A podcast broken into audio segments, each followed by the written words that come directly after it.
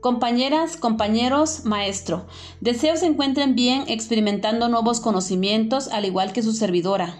Hoy voy a compartir con ustedes mi punto de vista que da respuesta a la siguiente pregunta. ¿Por qué debo ser un docente innovador con perspectiva tecnológica? Debo ser una docente que innova con perspectiva tecnológica, ya que hoy en día los jóvenes se encuentran muy familiarizados con las nuevas tecnologías. Para ellos es la moda. Así que tenemos la tarea de integrarlas en nuestro quehacer docente, en donde los estudiantes aprendan y experimenten nuevas aplicaciones, nuevas formas de trabajo e interacción con sus asignaturas, compañeros y maestros. Es importante innovar ya que debemos inspirar, motivar, despertar el interés en los jóvenes para que trabajen arduamente y sigan su proceso de preparación.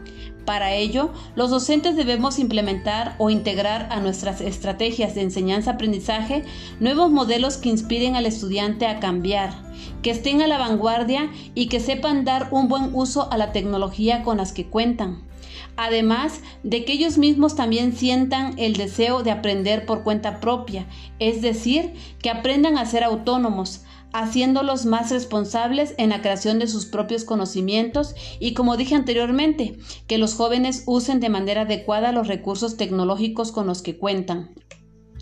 Independientemente de innovar y de acuerdo a la situación que actualmente enfrentamos, es importante llevar una preparación en donde el uso de la tecnología es necesaria e indispensable, pero también debemos tomar en cuenta el contexto actual, ya que no todas las familias de las comunidades tienen las mismas posibilidades económicas para adquirir las herramientas que ayuden al proceso de aprendizaje. Por lo tanto, nuestra tarea es adecuarnos al contexto en el que se encuentra cada estudiante.